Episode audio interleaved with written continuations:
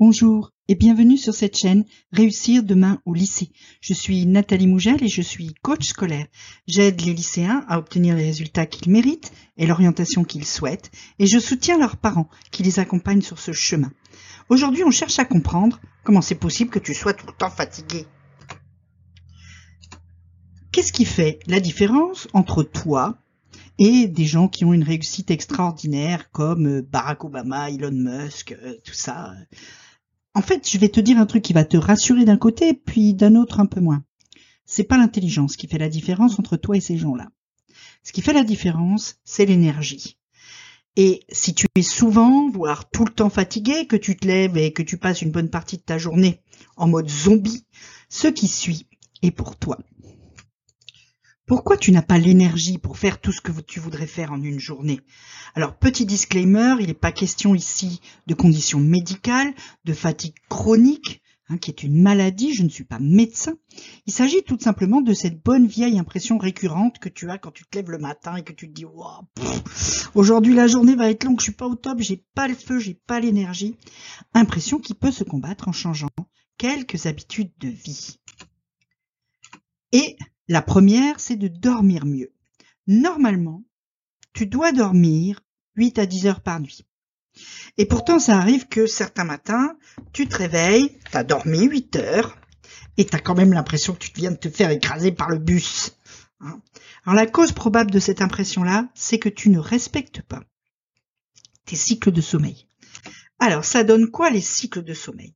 Pendant que tu dors, ton cerveau va passer par des phases de sommeil qui correspondent chacune à un type d'activité cérébrale. Alors on va pas rentrer dans les détails scientifiques.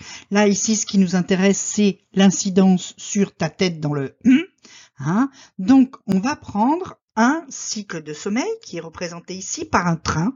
D'ailleurs on dit souvent hein, prendre le train du sommeil qui commence au début de ta nuit par une phase d'endormissement et puis ensuite va se reproduire un cycle qui dure entre à peu près 90 minutes à plus ou moins 20 minutes près, et au cours duquel tu vas passer par trois phases.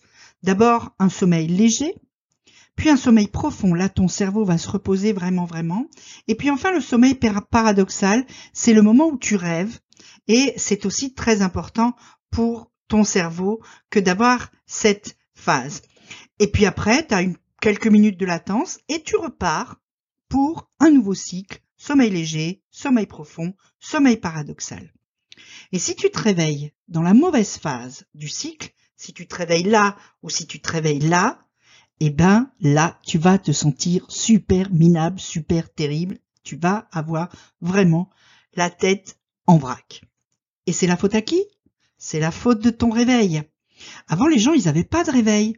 Les gens, ils n'avaient pas de réveil, ils se réveillaient naturellement à la fin d'un cycle de sommeil ou avec la lumière du soleil qui petit à petit les réveillait. Et du coup, les gens se réveillaient frais, dispo et repartaient pour une journée de travail. Mais ton réveil, lui, il s'en fout de tes cycles de sommeil, il s'en fout du soleil dehors. Il est 6h42, c'est l'heure où tu dois te lever, il te réveille. Et du coup, toi, tu es en mode zombie. Alors, comment tu peux faire? Bah, Commence par t'observer pendant une période où tu n'as pas d'horaire. Une période où tu n'es pas obligé de te lever à 6h42 pour aller prendre le bus et aller au lycée. Hein. et regarde à quelle heure et après combien de temps de sommeil tu te réveilles. Alors, tu fais ça à des heures raisonnables, évidemment, parce que si tu te couches à 4 heures du matin, on va pas avoir des données euh, vraiment exploitables là. Hein.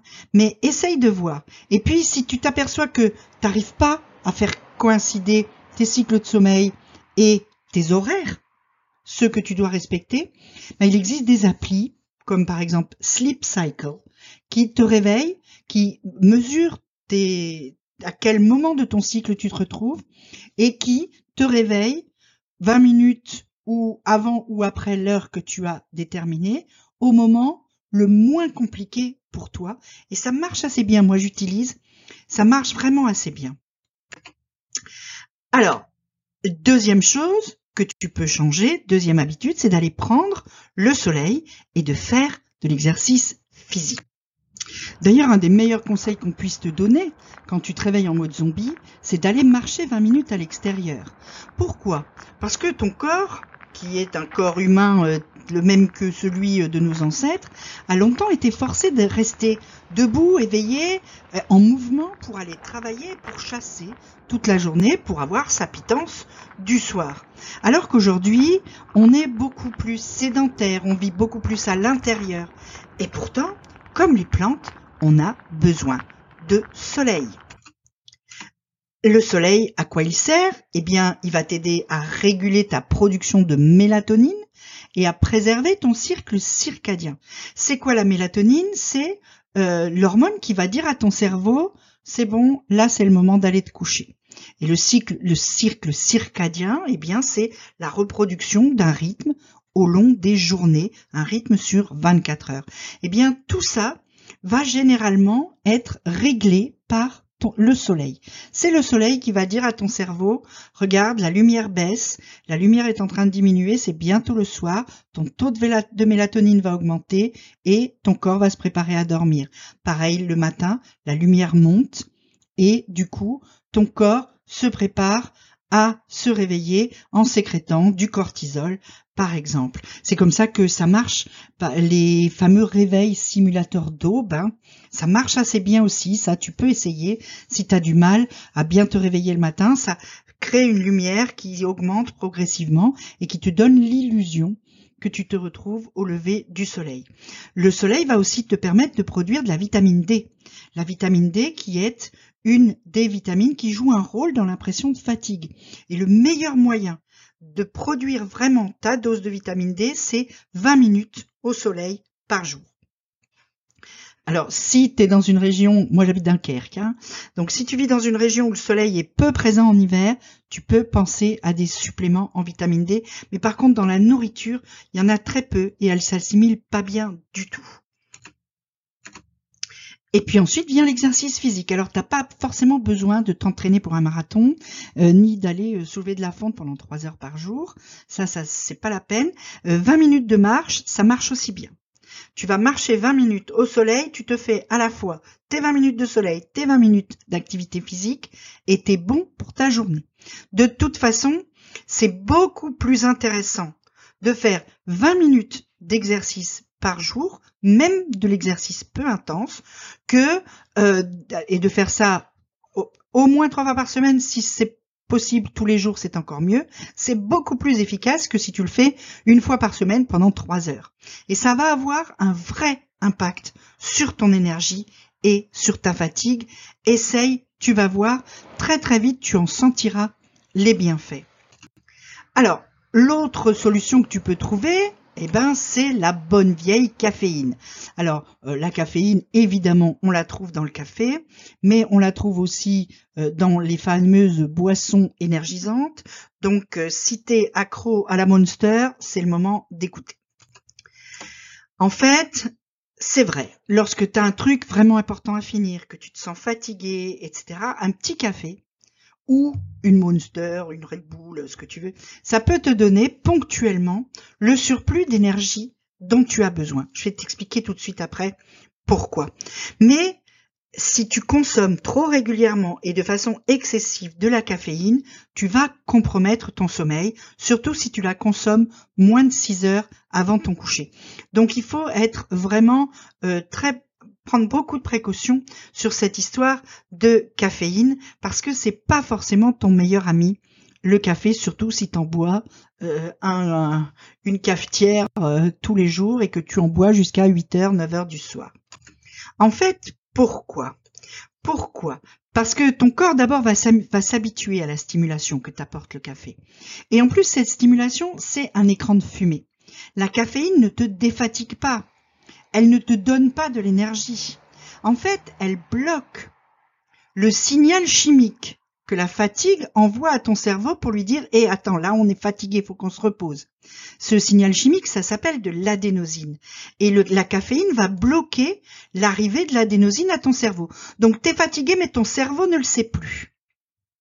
Il y a une espèce de mur qui s'est créé à cause de la caféine entre ton cerveau et l'info "je suis fatigué." Sauf qu'au bout d'un moment, la caféine se dissout dans ton corps et le mur tombe. Et là, t'es encore plus fatigué qu'avant, forcément. Et qu'est-ce que tu fais? Allez, une petite monster Eh ben non, ça marche pas comme ça.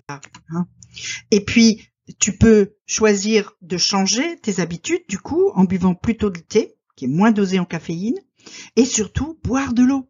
Parce que ce, dont tu as vraiment besoin quand tu es fatigué, souvent, c'est de t'hydrater, de faire une pause et de donner à ton cerveau et à ton corps ce dont ils ont besoin pour bien fonctionner. Alors, tout ça peut te paraître être des évidences, hein, c'est vrai, tout le monde le dit, allez vas-y, il faut aller au soleil, il faut ci, il faut pas boire de café, il faut... Voilà. Mais est-ce que, si tu réfléchis, est-ce que tu suis vraiment ces règles d'hygiène de vie tous les jours? Parce que te sentir moins fatigué, je t'assure que ça va commencer par passer par des habitudes saines. Et qui dit habitude dit durée si tu le fais deux jours, évidemment que tu ne vas pas tout de suite sentir les bienfaits de ça sur ton corps et sur ton esprit. Par contre, si tu tiens deux, trois, quatre semaines, là tu vas commencer à vraiment voir la différence. Vraiment voir la différence et tu euh, sauras que tu dois faire de ta santé une priorité. Tu pourrais être étonné par les résultats. Si tu as des questions, tu peux me les poser en commentaire, je vais répondre. Tu peux cliquer sur les liens en description pour t'abonner à mes mails et me suivre sur Instagram où je donne plein de conseils. En attendant, petit pouce bleu, petit abonnement, petite cloche. À très vite.